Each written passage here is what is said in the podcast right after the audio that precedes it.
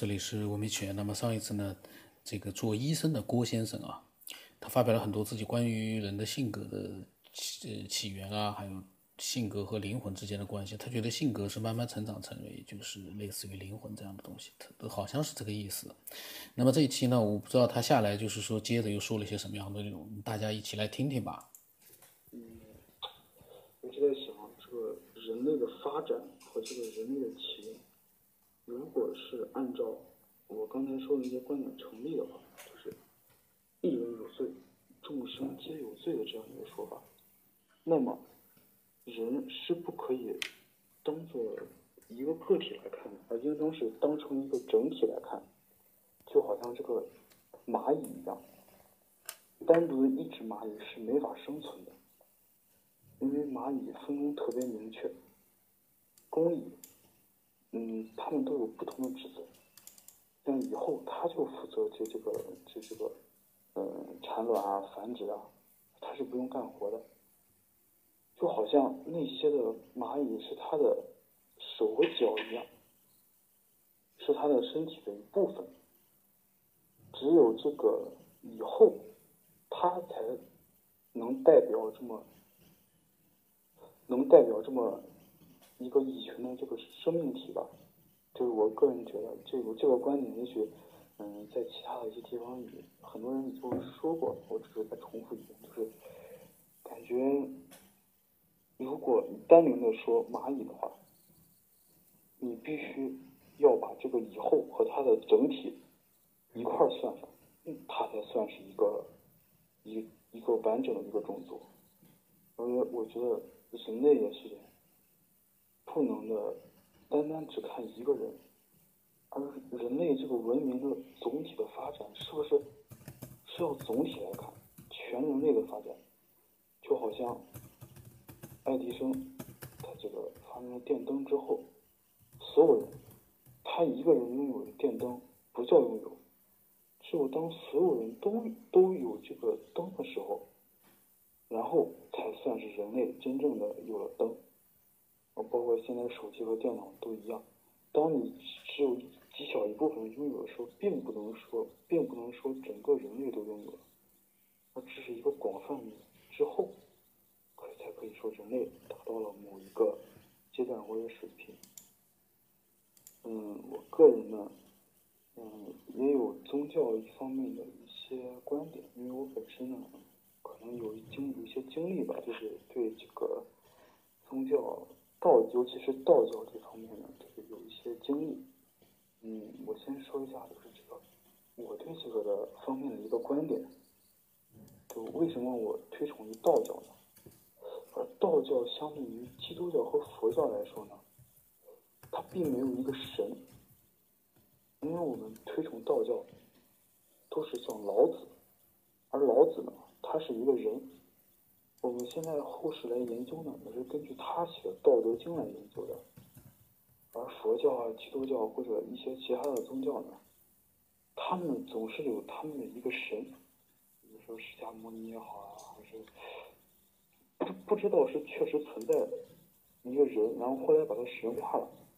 还是他就是一个神。那么我个人觉得呢，应该是一开始都是人，后来有可能都神化了。可能我说的这些观点，你应该也都是从就是已经知道了。也许我只是在重复，嗯，但是，嗯，我还是想说一说，因为我只看过你的不多吧，看过你节目十几期，我觉得你有那么多的节目，这些观点可能已经别人和你谈过了，或者说你已经做成节目，这个，嗯，我也不太知道。嗯，我前面可能说的。比较乱嘛，因为我也是想到哪里就说到哪里，并没有就是打一个草稿。嗯，我觉得我和你的节目的这个风格特别像，然后就想再总结一下，就是我觉得，如果是灵魂是存在的话，那么可能是不是这个灵魂，它是由于这个外界的刺激而形成的，逐渐的形成的，从刚出生开始。接受外界刺激，然后将这些刺激的东西转化为自己的一个经验吧，就慢慢的融合变成了自己的东西。然后一直到人死去。嗯，而我觉得我更接受于这样一个说法。到目前为止来说，我不太接受于就是说人一出生就一个灵魂在这个人身上。那么为什么所有的小孩子这样我根本就没法解释为什么人这个小孩特别的怎么说呢？不能说笨，就是感觉就是没有那种灵魂，如果应该有的样子。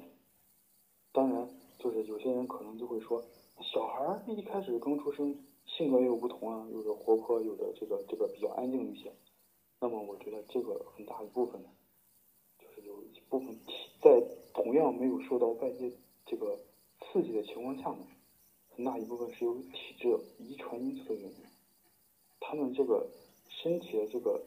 这这个动啊，活泼和这个安静的程度不同。而他们这些小孩长大之后，慢慢的接受外界的刺激，那么可以说是他的一个，他的一个性格的成型、塑造，甚至于可以说他灵魂的一个塑造。这样说，一个人才真正拥有了灵魂。而你不能说一个刚出生的小孩他有灵魂吗？哎，也许有。但是，我我们没法看出来，或者说无法感觉到他有拥有灵魂，因为小孩子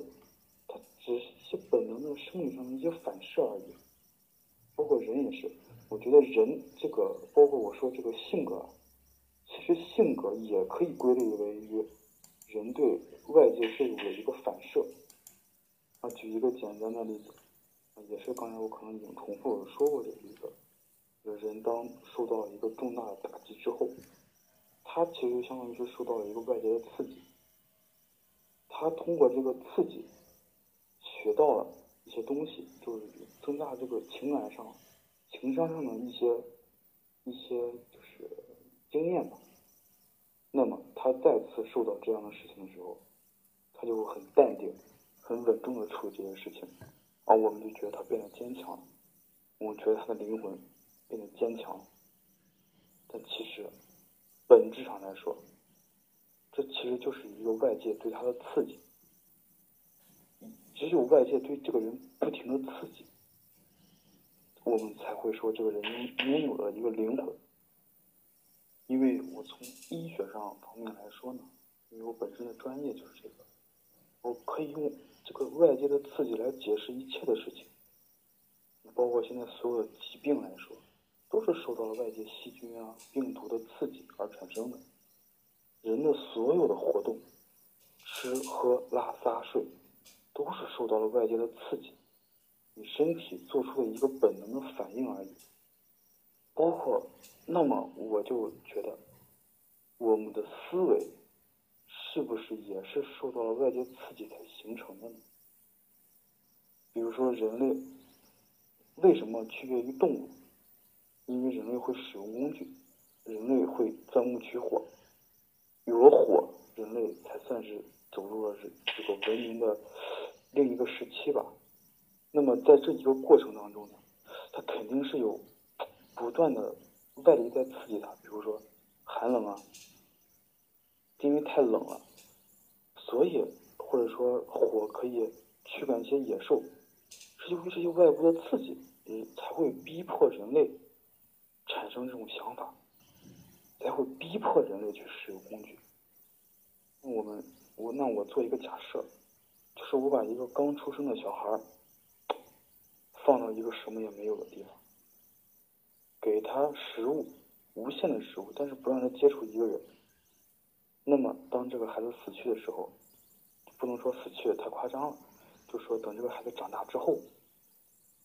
我们看他能不能有灵魂这个东西。他是不是有灵魂？如果如果按照一些人的说法说，这个人一出生就便有灵魂的话，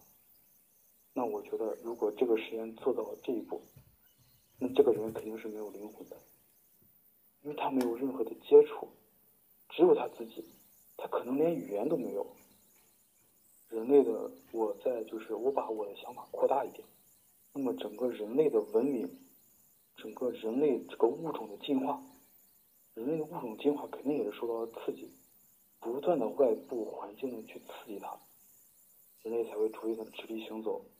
逐渐的进化，走到我们今天这一步。而所有的灵魂呢，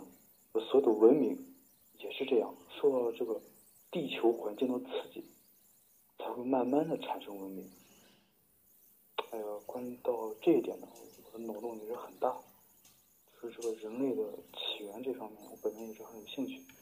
因为我也是一直在质疑这个进化论的。进化论的确，进化论一旦遇到它解释不通的地方，他就会说啊，经过成千上万年的进化，就用时间来搪塞这这个过程。嗯，我闲着没事的时候呢，因为。我发现他从医生的角度，他提到进化论，他也是质疑进化论。他说，他跟我的观点倒是很像的。他说，进化论一碰到没有办法回答的东西，会说经过了漫长的时间的一个过程，但是从来不讲这个过程里面发生什么，因为没有人知道，全部都是猜测。但是呢，他又想用进化论来解释很多，没有办法证明它的正确，又想用进化论来解释一切，这当然是。肯定是有问题的，所以他呢，从医生的角度，他对人体非常了解，他也是质疑进化论的。嗯，我们不知道下来他有没有讲，嗯，关于进化论的种种的内容。我在想，嗯，下来我们再录一期，看看他有没有讲到进化论的这些内容。如果他没有讲到的话，会请他，嗯，如果说有兴趣的话，请他再发表一下自己在进化论这方面的一些想法。嗯，那么欢迎每一个人呢。发表自己的各种各样的见解，那今天就到这里吧。嗯，我的微信号码是 b r o s 八不浪声八，微信的名字呢是九天以后。